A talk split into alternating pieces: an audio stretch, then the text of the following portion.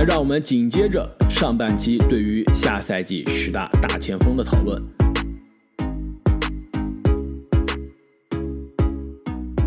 上半期呢，我们聊到了排名第七的来自勇士队的追梦格林，那下赛季排名第六的大前锋就是来自印第安纳步行者队的萨博尼斯。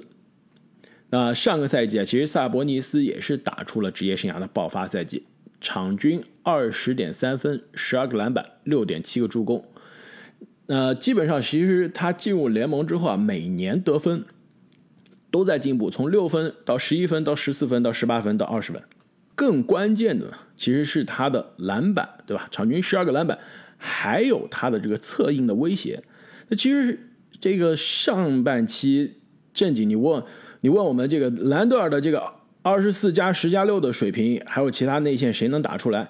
其实萨博尼斯这个水平也差不多啊，二十十二加六点七，这助攻还更多呢，对不对？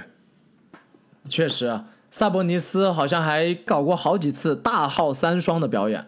确实啊，看萨博尼斯这个数据，包括他连续两年都是进入了全明星啊，排在这个第六应该是比较实至名归的。但是我们看一下这个之前讨论过，包括我们之后要讨论的这些球员啊，好像萨摩尼斯这个球员的存在感啊，确实是非常低。一呢，是因为他所在的球队啊，这个印第安纳还是一个比较小球市的一个市场。第二呢，就是他的球风呢，还相对来说没有那么华丽，比较的稳健扎实，不是非常吸粉。第三点就是因为他这个球队的战绩啊，一直都不太理想，基本上就是这个季后赛边缘、季后赛一轮甚至一轮游，或者是这个甚至进不了季后赛的水平。所以这么多年打下来啊，萨博尼斯确实自己这个技术啊、数据啊都有稳定的提高，但是论他的知名度，论他的这个联盟的地位。在联盟地位，在球员、在球迷心中的地位啊，好像并没有非常高的提升，有一点点尴尬。跟他爸实在比不了，是吧？跟他爸真的是天壤之别。他爸应该是联盟里面历史上最华丽的这个中锋了，当年是国际赛场最强的球员之一。但是呢，其实萨博尼斯啊，我觉得其实他他与其说是像兰德尔啊，其实他更多像有点约基奇的感觉，就是内线策应。我觉得他内线策应的威胁是仅次于。约基奇的，因为兰德尔他很多时候啊，他的助攻是来自于攻防转换，是来自于他在外线持球之后进行的这个分球的策动。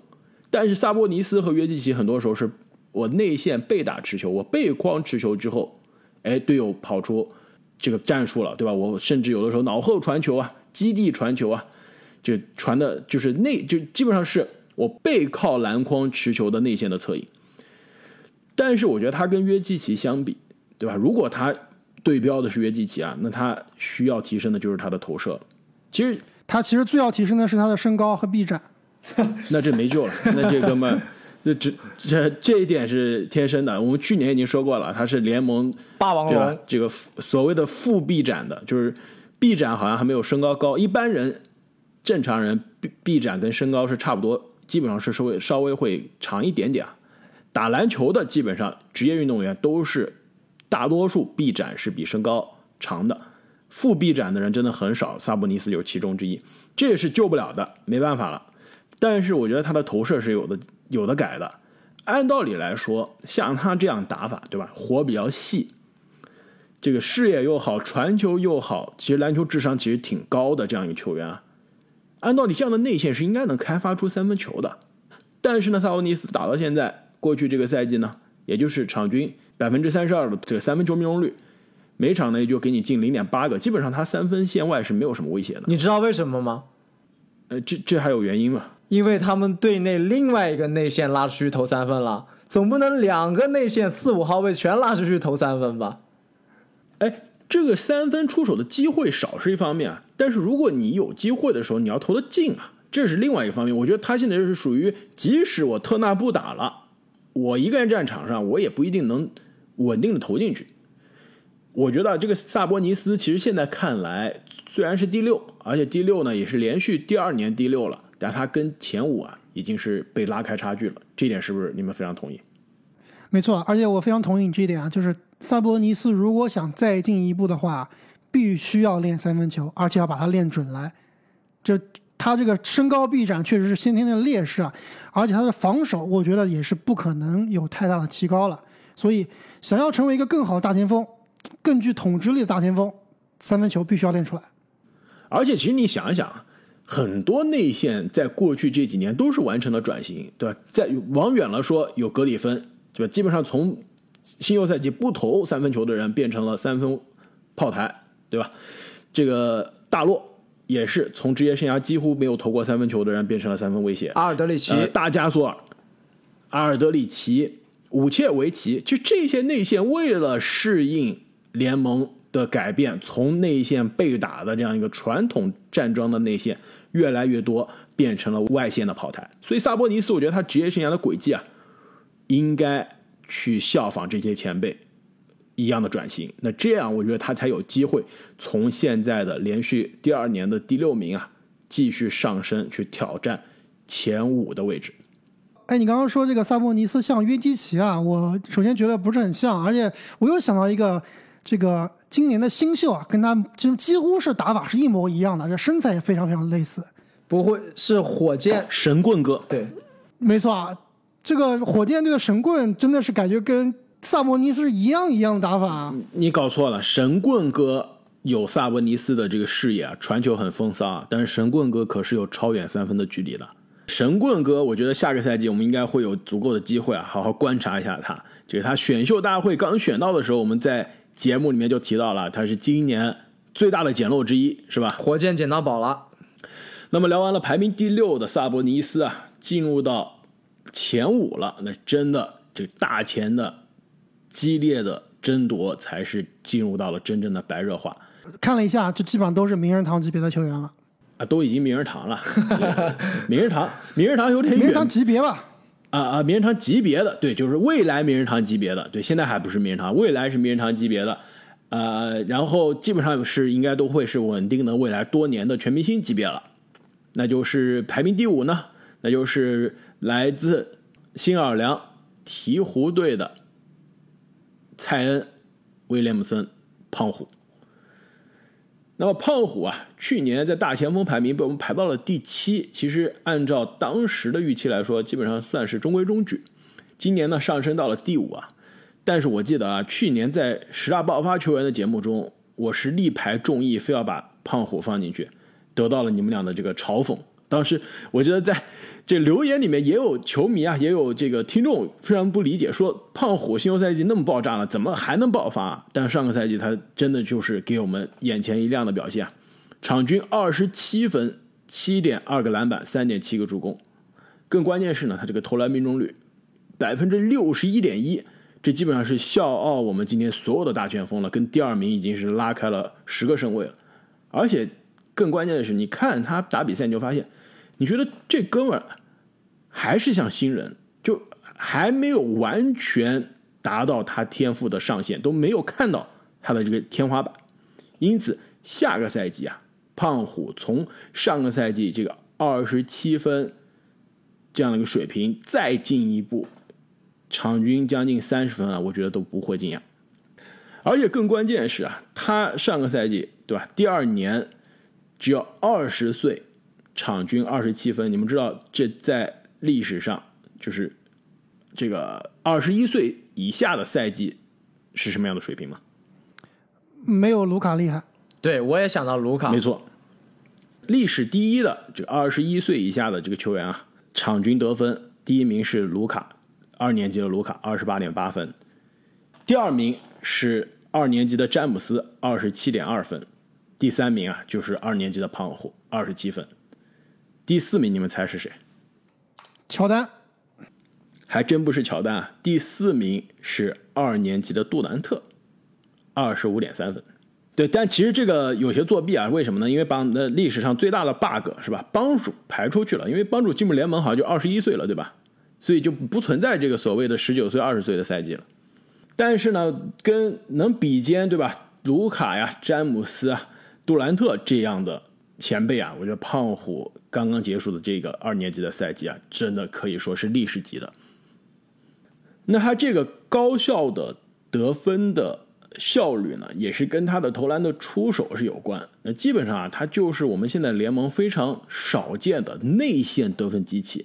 那我们有内线球员得分机器，对吧？就比如说像上赛季的呃中锋里面的恩比德，包括约基奇，算是内线球员，但他们的得分呢，其实是更多是更加均匀的，来自中距离，甚至来自三分球。那胖虎是真的是纯篮下得分，对吧？这个篮筐零到三尺的得分，给你场均二十七分。其实这样的球员现在在篮球中已经很少见了。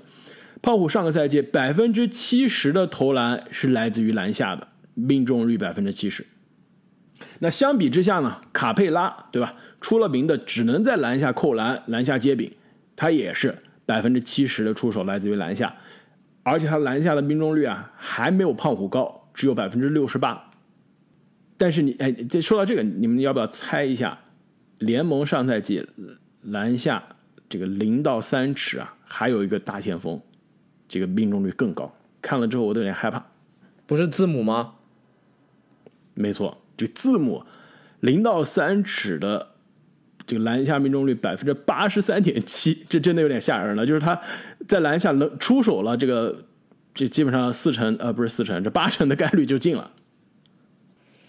其实确实如你所说啊，蔡恩威廉姆斯他的上限到底在哪里？真的我们现在还看不到一个非常恐怖的，就是打着有可能是比巅峰巴克利更加生猛的篮球。所以我其实，在准备这期节目的时候，我在参这一栏啊，我就写了两个字，就健康。只要他能保持健康，其实他上个赛季算是一个相对于他。呃，第一个赛季来说非常健康的一个赛季啊，如果他能继续保持这样的健康啊，保持这样稳定的输出效率，这个家伙的的确确就是名人堂级别，甚至锁定名人堂指日可待的一名球员。但是只有健康这两个字啊，应该是能把它锁定在每年的前五，但是想要进入前三啊，光靠健康可能还不行，还得再加两个字，就是战绩。除了战绩之外啊，我还要再加两个字：防守。这他这字已经多了，变成就已经可以写写书了。去年我们说到胖虎的时候啊，我当时就说了伤病和防守。那现在伤病其实过去这个赛季他挺健康的，是打了六十一场比赛。但问题防守啊，呃，可以说是比新秀赛季好了。新秀赛季我们当时说他什么呀？没头脑，不高兴，就不没头脑，不愿意防守，不高兴，在场上。垂头丧气的是吧？你没有一个精气神。上个赛季感觉这方面是好了，这个精气神是有了，但防守呢，依然是没有达到他大学的水平。这哥们儿大学是场均超过两个抢断，接近两个盖帽的。现在我们没看到了，他场均是什么样的防守这个数据啊？零点九个抢断，零点六个盖帽。这以他的这个身体素质，你们能想象出来零点六个盖帽吗？这也太少了吧！就是兰德尔的水平吗？这兰德尔水平还有什么水平啊？霸王龙萨博尼斯出了名的没有盖帽的球员的水平，格里芬的水平，以他的弹跳，以他的身体素质，大学场均两个盖帽去哪儿了？对不对？而且他的防守啊，现在不仅是体现在这个技术统计上啊，其实在其他方面还有漏人的这个问题啊，有的时候卡位这个漏人的问题啊，其实这些都是可以随着你职业生涯的经验的积累。上升的，但是我觉得这也是让他现在只能排名第五的原因，就是他的防守端还是有很多需要提升。其实，另外我发现，其实胖虎真的有好多非常有趣的数据啊！你们知道去年联盟这个造二加一造的最多的人是谁吗？那估计可能是胖虎了。你不但要造犯规，还得把那个球放进，可能真的是得胖虎才行。没错，真的就是联盟啊，两个内线得分大魔王，其实两个人是并列的，都是每场一点三个二加一，一个是胖虎，另外一个就是字母，大地紧随其后，大地真的紧随其后，但是呢，胖虎另外一个数据啊，也是让我觉得非常的搞笑，他还有另外一个数据是领跑全联盟的，这个数据真的太有意思了，那就是。全联盟最喜欢吃火锅的人，每个晚上要吃两点一个火锅，这是不是有点惊讶？胖虎，对，估计胖虎是四川人，这这每天晚上都要吃火锅，吃两点一个，这太多了。就是每场比赛，胖虎平均有两点一个投篮是被对手封盖的。这是什么水平啊？就是整个赛季他一百三十一个投篮被对手封盖了，排名第二的是小后卫塞克斯顿。就是胖虎这样的身材被被盖和塞克斯顿这样被，就你不用办法理解的。你觉得像塞克斯顿这样的小后卫，对吧？进去被盖了也很正常，但他一个赛季也只被盖了九十七个。胖虎这哥们儿又黑又高又壮，整个赛季被盖了一百三十一个。但是他的这个内线的进攻的出手数啊，应该是联盟排到最前面几个的。所以我们不能光看这个总盖帽数啊，应该是盖帽数除以这个出手数，这样来算的话，应该是盖帽数除上呃内线出手数，对吧？因为你外线出手多也很难被盖，这的确是的。但不管怎么样，这个一百三十一个被盖，每场被盖两个以上，这真的还是有点多了。其实对于胖虎这样的球员啊，现在还刚刚是过了二十一岁的生日啊，未来可期。按照惯例呢，我觉得我们肯定会说，这估计是他最后一次排到第五了，未来可能就是连续多年的挑战前三的水平了。但是真的，今年看一下排在他前面的这几个人啊，首先都更有资历，其次呢，联盟地位还是更高一些。更关键的是啊，这排在他前面几个人也都不老，是吧？也都比较年轻，依然还有发展的空间。那就比如说这排名第四的大前锋，上赛季呢排名第三，来自波士顿凯尔特人队的杰森塔图姆。那么塔图姆啊，也是延续了进入联盟以来的场均得分逐年上升的这个趋势，从十三分、十五分、二十三分，到了刚刚结束的这个赛季啊，场均二十六分，并且呢，七点四个篮板，四点三个助攻。觉得你们就熟悉我们节目啊，还没有突就破。之前上个赛季听过我我们对于塔图姆的这个介绍的朋友们，肯定知道我在这一行数字中最关注的是哪个？四点三个助攻，还是没有突破你这个五的这个关键的线。五点五，不是五，是五点五。我去年讲到塔图姆的时候啊，我当时把他吹了一番，而且我们当时把他放在第三的大前锋，对吧？我当时说了，塔图姆已经是可以成为未来联盟脸面的球员了，在以杀手的这个这个类型的球员中讨论，他应该是顶级的。但是阻挡他成为 MVP 级别球员的是什么呀？就是他的场均助攻。当时我说了，回看联盟过去十年，那现在是加上十一年了，MVP 场均助攻最差的是五点五个，但是这里面呢，十一个球员只有两个控球后卫，库里和罗斯，而且这两个人其实都是控球后卫中助攻并不多的。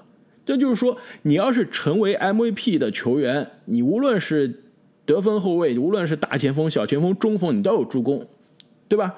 你都要助攻高过五点五个。就比如说上赛季的约基奇，虽然是内线，虽然是中锋，但基本上是联盟这个助攻的前列的球员。对于塔图姆一样，其实当时我们讨论这个时候啊，还没有阿木的三维理论。其实这个套用三维理论就非常的明显了，就是塔图姆属于得分，就进攻非常的优秀，防守呢不一定是顶级，但绝对是很好了。但是策动啊还是需要加强的。其实策动跟助攻不一定是一一对应，但绝对是有很强的正相关。所以啊，塔图姆上个赛季二十六加七加四，下个赛季如果真的是能在策动上、在助攻这个数据上有所进步啊，我觉得塔图姆就可以达到大家对他未来联盟脸面球员的这个预期。另外啊，上上个赛季塔图姆这个三分虽然依然非常优秀啊，但实际上我认为是稍稍有一点下滑的。之前我们讨论到塔图姆的时候，我说他三分从产量加命中率的角度来看，是是大前锋里面的几乎独一档。但但这个赛季排在他后面的吃饺子的兰德尔以及爵士队的大枪手博扬·博格丹诺维奇，其实从产量和命中率啊，都已经接近了塔图姆。更何况后面我们在讨论到前三的球员里面啊，有一个从命中率的角度来说，已经是碾压塔图姆了，所以他的这个三分啊，已经不再是独一档了。其实上个赛季的波士顿凯尔特人队啊，是让大家非常的失望的，因为整个球队呢，因为这个疫情的原因啊，是完全打乱了节奏。那塔图姆呢，自己也是不幸的染疫，那因为疫情呢，是缺席了不少的比赛。那回来的之后的状态呢，也是很明显啊，受到了影响。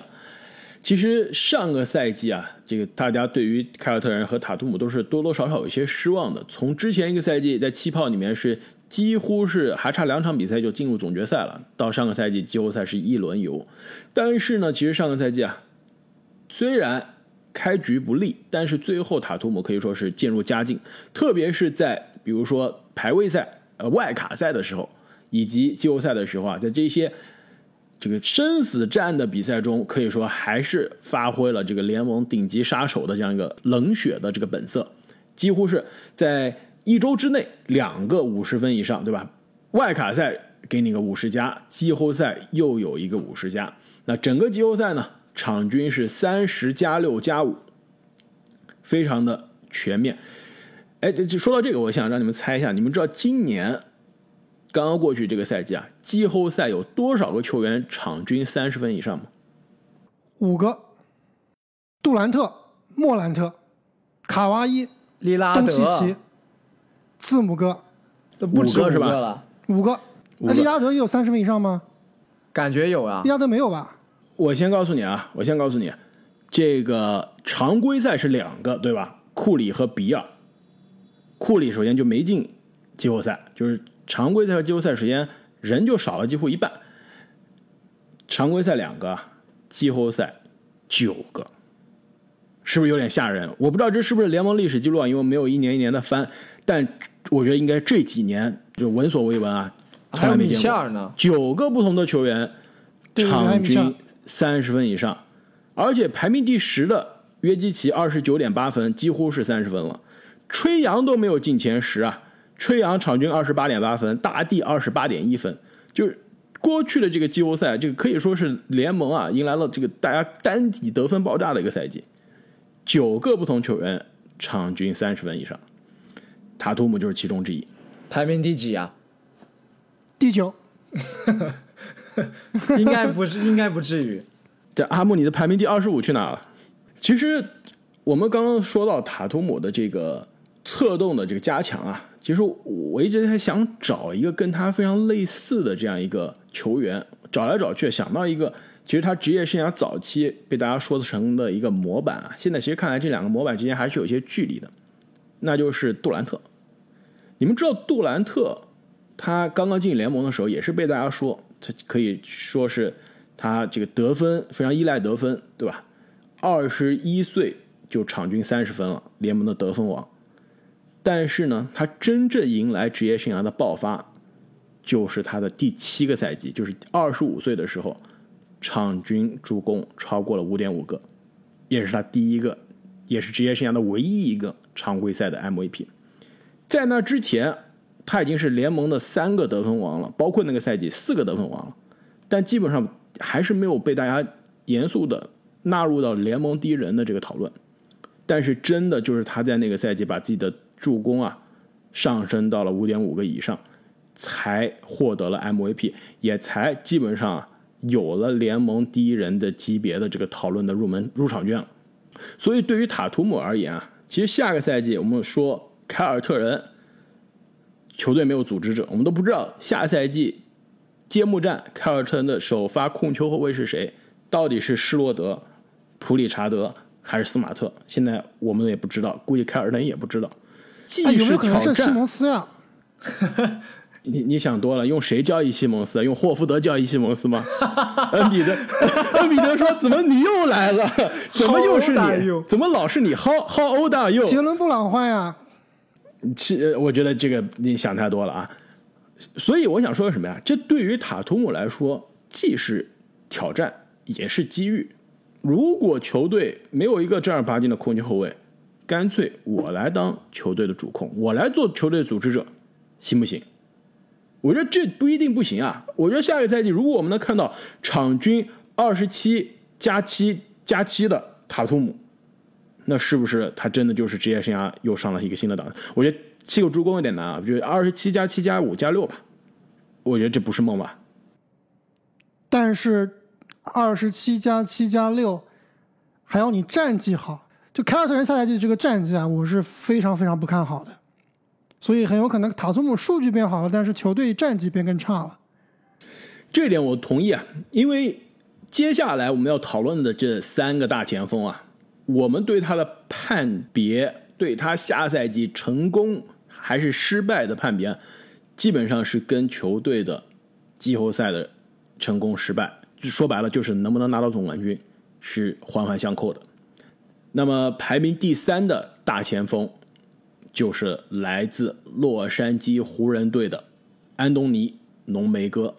戴维斯，那去年的休赛期，我们讨论大前锋的时候，两位是把浓眉哥放在了第一名，把我是把浓眉哥放在了第二名。我们在节目中也是引发了非常激烈的辩论。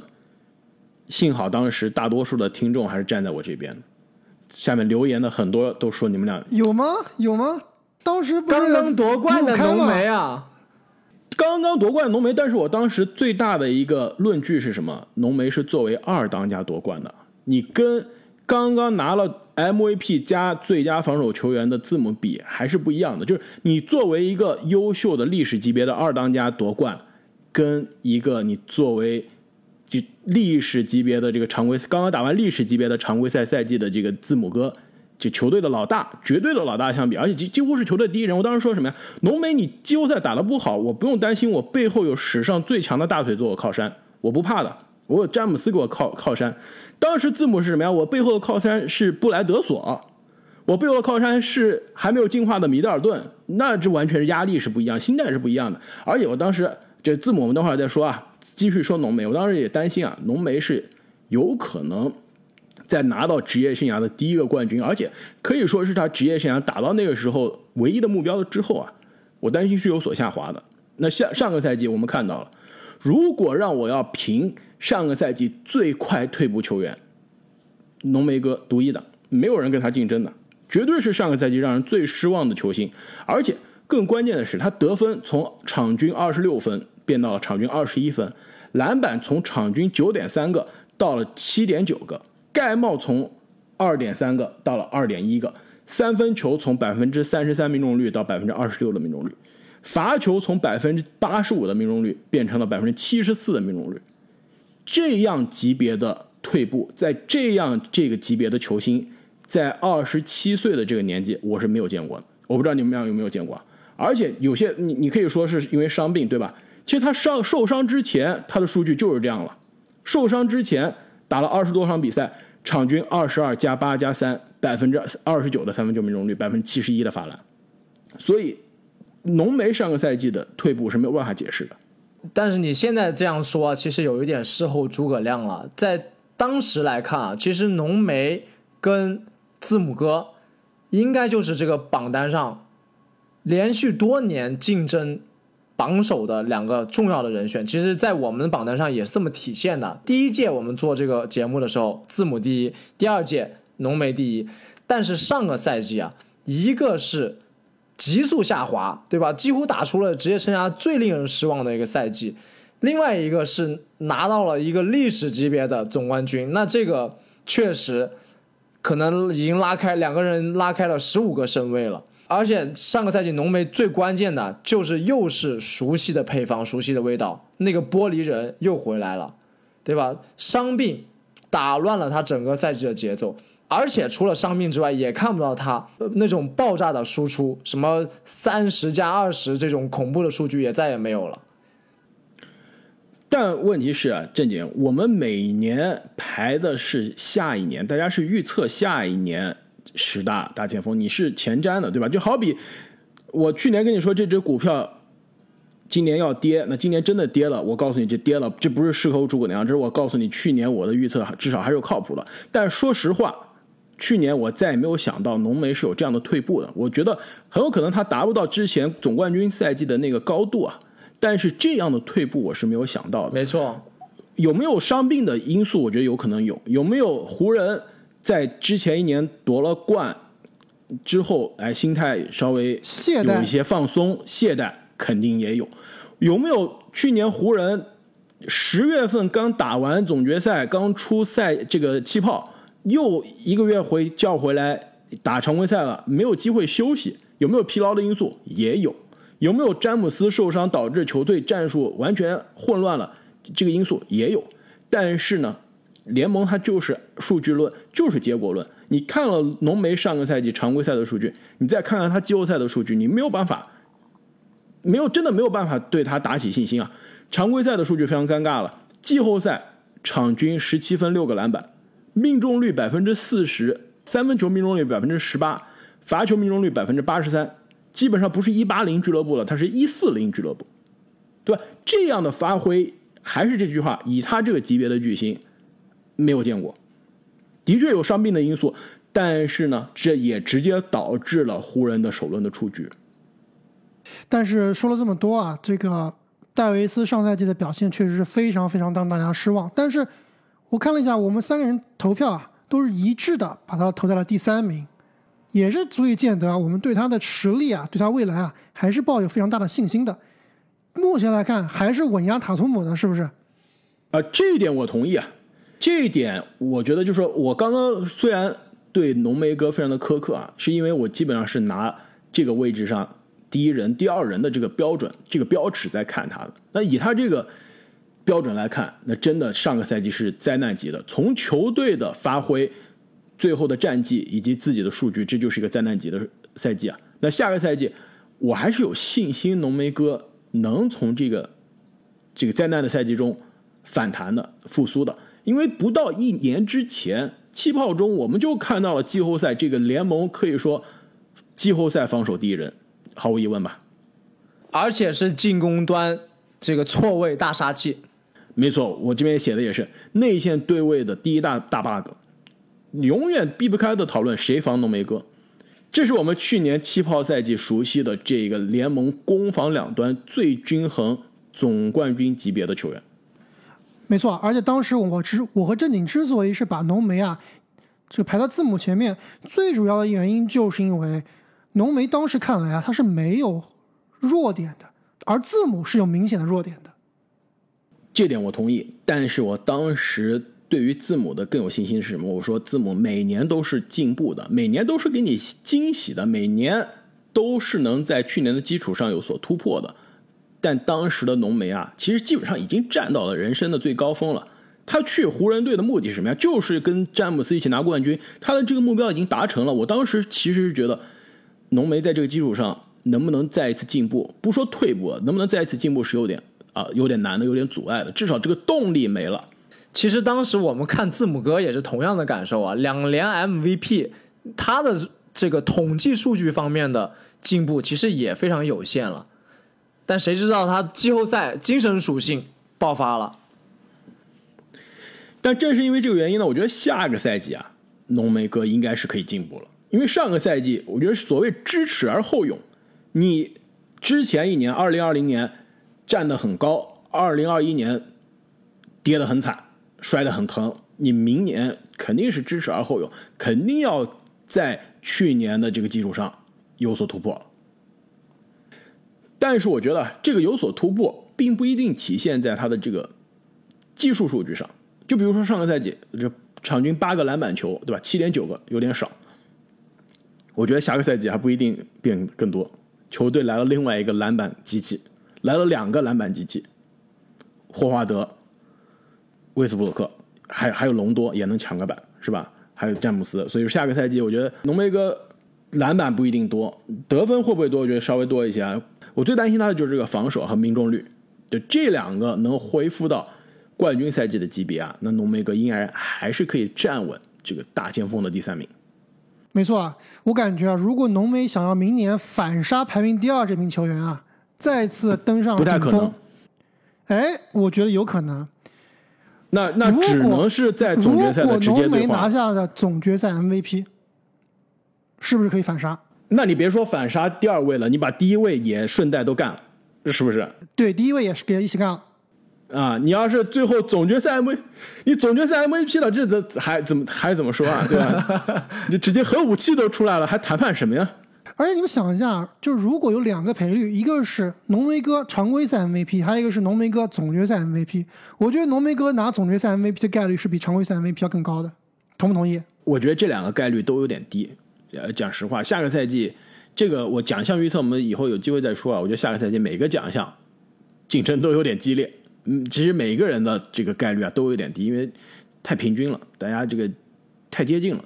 但你要是纯是浓眉跟浓眉比，对吧？我不是浓眉跟所有人其他比，就浓眉和浓眉比啊，我觉得的确他总决赛通过对位的优势，通过攻防两端更加均衡的表现，去帮助湖人拿到总冠军，甚至是捧回 MVP 奖杯啊，总决赛 MVP 奖杯啊，我觉得的确这个概率更大。而且湖人常规赛不一定是追逐战绩的，常规赛更多还是看战绩的一个奖项，这个 MVP 对吧？所以说，如果湖人真的是我季后赛发力，总决赛发力，常规赛不一定是百分之百打，甚至我浓眉都不一定打满整个赛季，我甚至休息百分之二十的比赛，那这个常规赛 MVP 是没了。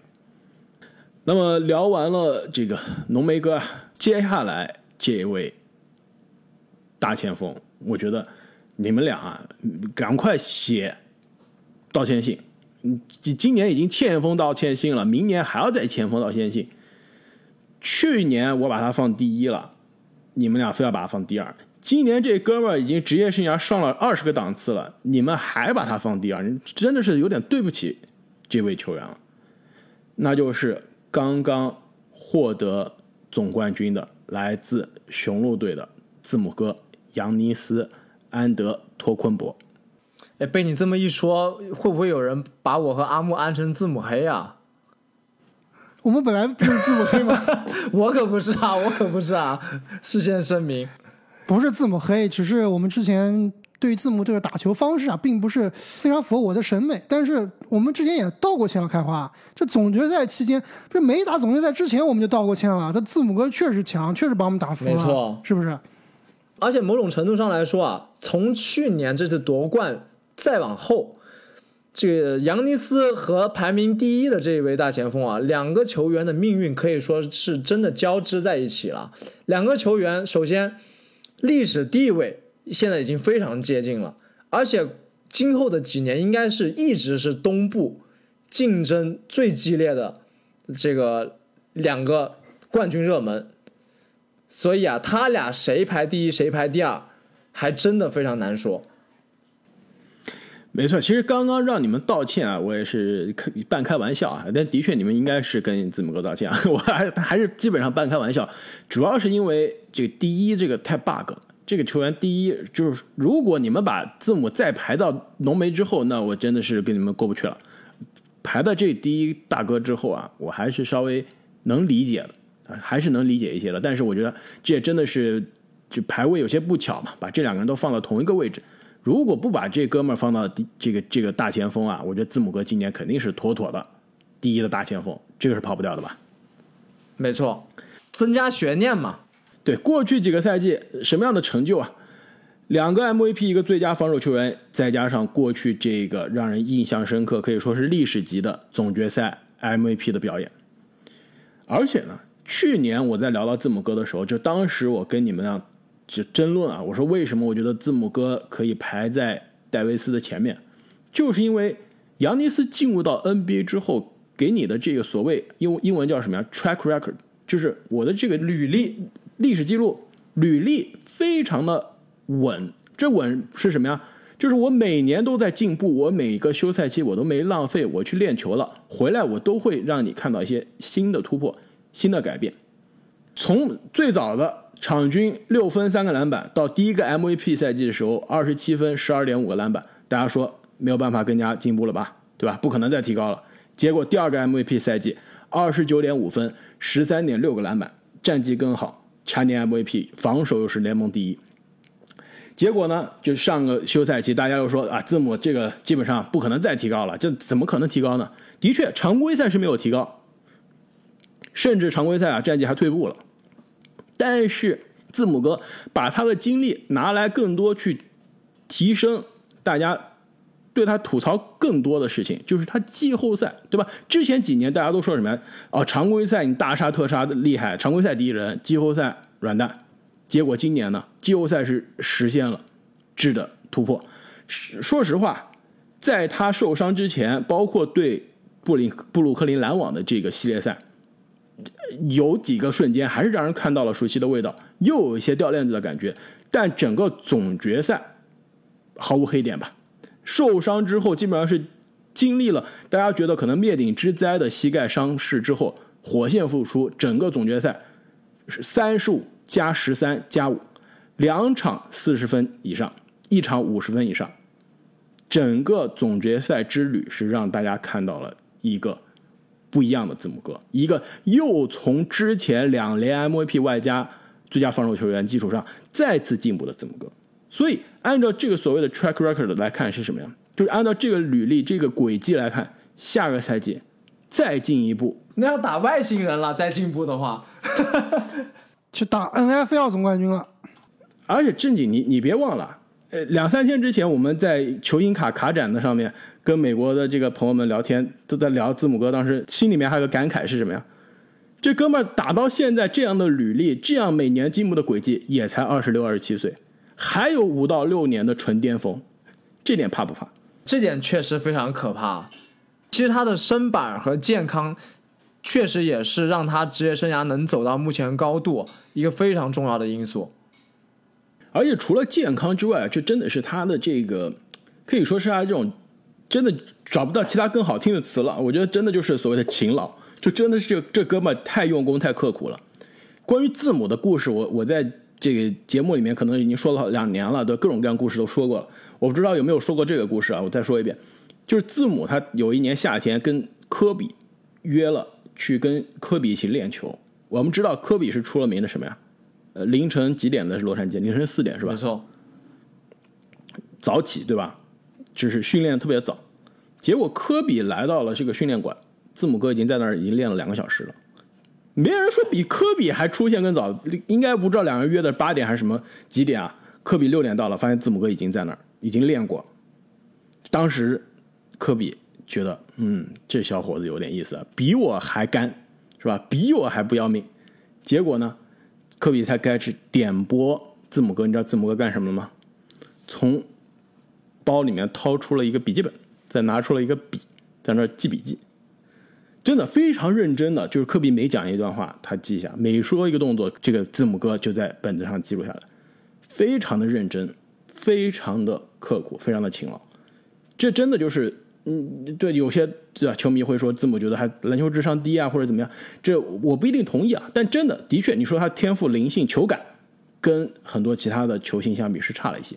但是所谓什么呀？就是。勤能补拙，对吧？不一定他拙，但是你在勤劳上面的这些投入啊，你能弥补一些所谓的那些灵性、那些天赋所有的所谓的缺陷，对吧？虽然这个夏天可以说是字母哥站在了人生的最高峰，站在了联盟的顶端，但是我相信啊，如果这个联盟中有一个球员有一个超巨是我已经是基本上达成了人生目标了。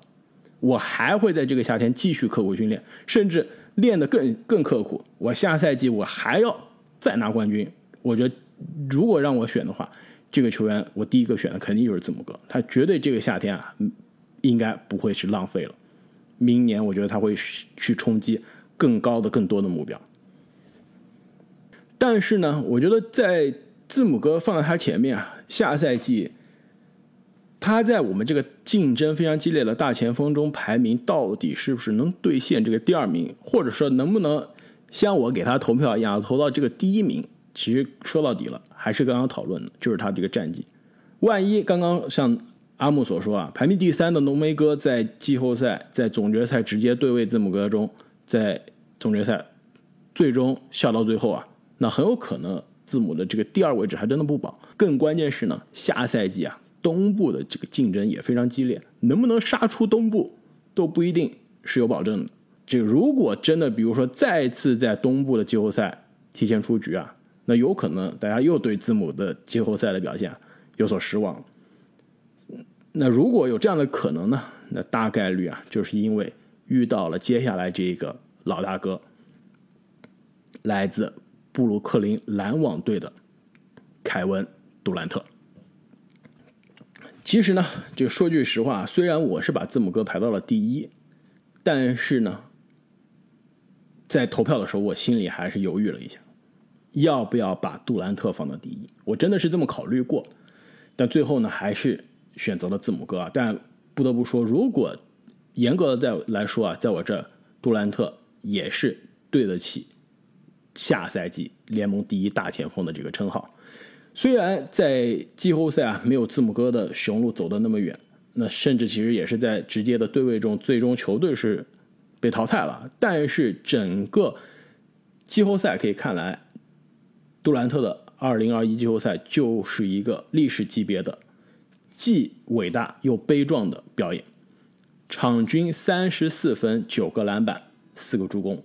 百分之五十一的投篮，百分之四十的三分，百分之八十七的罚球。更关键的是，跟字母哥的在东部半决赛的七场大战，尤其是天王山之战，再加最终抢七的加时大战，可以让大家看到这个所谓的死神，所谓的联盟挑战联盟第一人的杜兰特是有多么的可怕。其实当时在。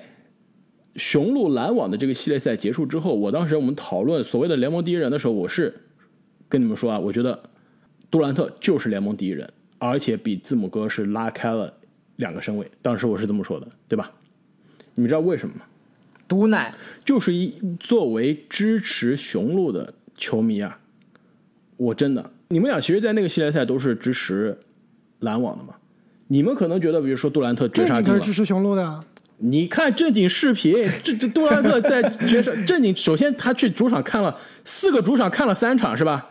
而且最后杜兰特那个视频进了，我正经的那个叫喊声，我估计杜兰特都听到了。虽然正经坐在这个第三层还是第二层是吧？正经你正经哎，等一下你那个绝杀的视频啊，可以在我们微博上再发一遍，真的是太这现场能看那个绝杀真的是太。我是中立球迷。哎，你算了吧，大家大家去微博上看我们的视频，听一下正经的这个开心的怒吼。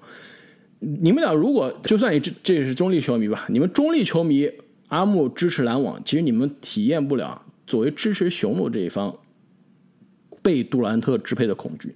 真的，整个系列赛只要杜兰特持球，杜兰特投篮，我都担心要进。一旦哈里斯拿球，我就非常放心。真的，这被。杜兰特的这个死神镰刀啊，这个威胁了一整个系列赛之后，我真的是对他是充满了尊敬。下个赛季啊，篮网三巨头都健康了，卷土重来。我觉得如果你让我现在选下赛季谁有机会能问鼎东部啊，我真的觉得篮网现在看来是一个更加合理的选择。如果你要问我哪个球员下赛季可以？冲击 MVP 啊，我觉得杜兰特也应该是下赛季 MVP 排行的前三的人选。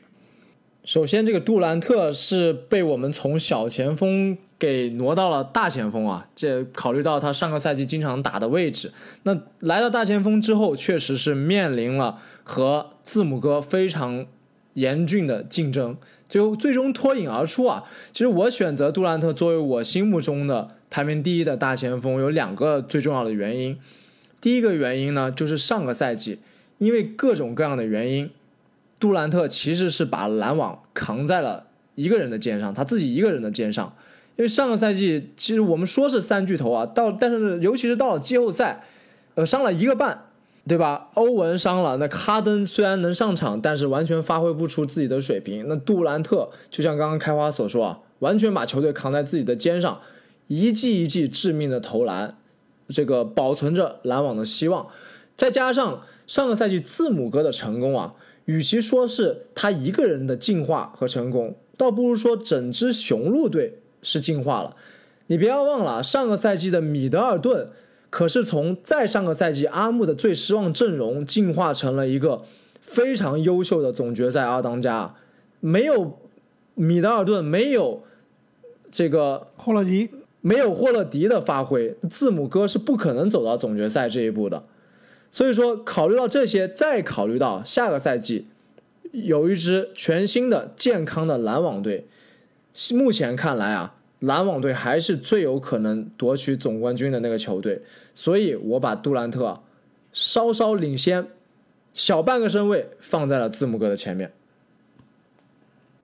其实我的想法跟正经是完全一样的，就是论杜兰特和字母哥两人的水平啊，应该也是在伯仲之间的，就谁排第一谁排第二都是合情合理的。但是最主要差别呢，就是下赛季我对于篮网队的这个预期啊是高于雄鹿队的。那篮网队在这个三巨头健康的状态下，我觉得啊联盟里面仍然是很难有敌手的。而且呢，这说句良心话，这个杜兰特呢是一个更加全面的球员。就是字母哥再厉害，巅峰再高，但是还是避不开他他的球技中还是有弱点的。就是刚刚正经说的，就是很有道理。就是字母他之所以能夺冠，是因为他在一个非常好的体系中有非常合适的帮手，有非常好的搭档，而且大家在一起搭档了那么多年，已经相互了解了，才最终夺冠的。这是有天时地利人和各方面因素，包括季后赛也有些运气的成分，这个都是避不开的。但是呢，这个杜兰特啊，可以说是一个更加全面的球员。你你你在杜兰特的这个现在，对吧？打到联盟现在了，三十三岁了，你在他球技中能找到短板吗？我真的找不到。可能唯一的短板就是体力了，对吧？呃，那没那你人家也是三十三岁老汉了，你你还是要以三十三岁的标准来看他的体力，依然是非常的充足啊。你生死大战。打到最后时刻，最后一发子弹拼满了每一分钟，对吧？这已经够了，你不能以，对吧？年轻小伙的这个体力来要求他了。你论进攻，基本上是无死角，整个半场无死角。论防守，虽然没有当年在勇士的最后几年的这种防守的级别，但依然是联盟可可进可畏的防守者。论策动也也有策动，基本上是没有短板的。而且更关键的，我我就觉得杜兰特啊是属于什么呀？就是如果真的，刚刚你们说打外星人嘛，那真的外星人来了，就跟空中大灌篮里面一样，正经把你劫持了。外星人说：“现在你地球必须要组成一个球队，来跟我们外星人打，打不赢我们就撕票就把正经干了。你最后选让让你去选人，我估计你选的这球队，你肯定要选杜兰特，对不对？不选詹姆斯·约翰逊吗？”啊，你说是打架是吗？那我可以选博班吗？所以这杜兰特真的就是你，如果是一场比赛定输赢，基本上如果是身家性命都赌上啊，你让你去选一个最无死角、最冷血、最有经验的杀手啊，应该就是杜兰特了。而且呢，其实之所以我今年啊，你们把杜兰特放在第一，我没有像你们去年把浓眉放在第一。让我觉得那么有争议啊，就是因为我觉得去年我们当时其实有一些担心，担心杜兰特刚刚大伤归来，状态不行。但是过去这一个赛季我们看到了，杜兰特大伤归来，这状态恢复的可好，而且甚至感觉有有受伤之前还去打了奥运会，没错。对，打了整个赛季还不够，我还要再去打奥运会，又拿了金牌。更关键是呢，受伤之后感觉他投篮更准了，三分球命中率百分之四十五，罚球百分之八十八。还有更关键的是什么？刚刚我们说了，浓眉在上个赛季灾难性的发挥之后，下个赛季知耻而后勇，有动力提升了。字母哥对吧？天生的就是勤劳有动力，一直是以就不断的提升。杜兰特一样的，他为什么这个夏天去打？奥运会啊，就是过去的这个赛季有点失望，不够满足，我需要找机会去证明自己。下个赛季篮网，我觉得是会看到三个非常饥渴的三巨头。就是上个赛季，因为伤病，因为各种各样的原因，对吧？我们让大家失望。下个赛季，我要找到任何一个有机会的场合，我都要来证明自己，就是打的会非常的用力。赢的也会非常非常的用力。对于杜兰特，我上个赛季啊，我们在讨论这个杜兰特的时候，我当时说，我就觉得杜兰特他其实，我我当时先说的是字母哥，对吧？字母哥在气泡的季后赛再次出局。我当时说，字母是经历了诺维斯基的二零零七年，他在等待诺维斯基的二零一一年，真的等来了。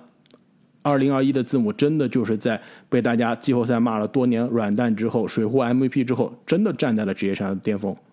当时我说什么呀？杜兰特，他等的是什么呀？是等的科比的二零零九年，就是科比职业生涯早期在鲨鱼身边已经拿了三个总冠军了，但为什么二零零九的这个总冠军戒指对于科比来说一直是分量最高的？就是这是他所谓单飞、所谓单核带队之后啊拿的第一个真正属于自己的总冠军。在勇士，虽然现在篮网也是有巨头的帮手，但是在勇士毕竟是库里的球队，毕竟是库里的地盘。你拿了总决赛 MVP，大家还是觉得你是一个过来抱团的帮手。但是在篮网这支为了杜兰特重新打造的球队啊，杜兰特再次夺冠，那这就是他职业生涯分量最重的总冠军。哎，你这个比喻真的是非常的合适啊！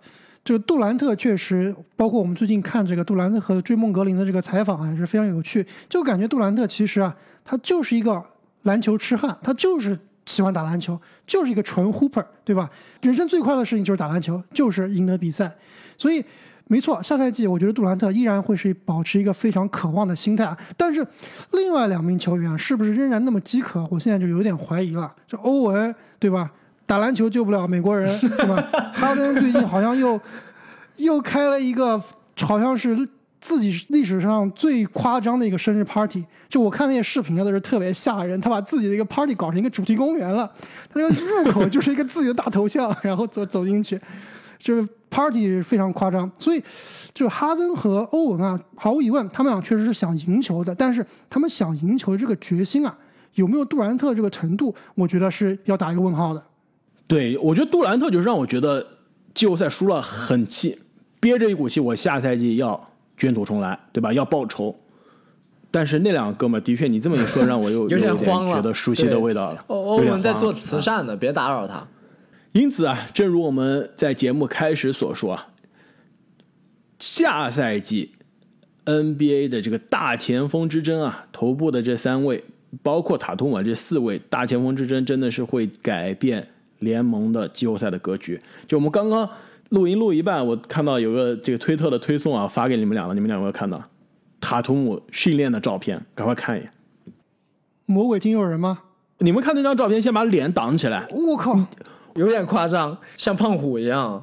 像不像胖虎？像那个我把脸遮上，我看就是巨石强森。把脸遮起来像不像字母？我看到这个照片的时候，当时网速不太好，因为在录音啊，跟你们打视频，出来的是那个预览图糊的。我说这是不是字母哥嘛？然后刷开一看，我居然是塔图姆啊！完全比上赛季壮了，这是有两三圈了吧？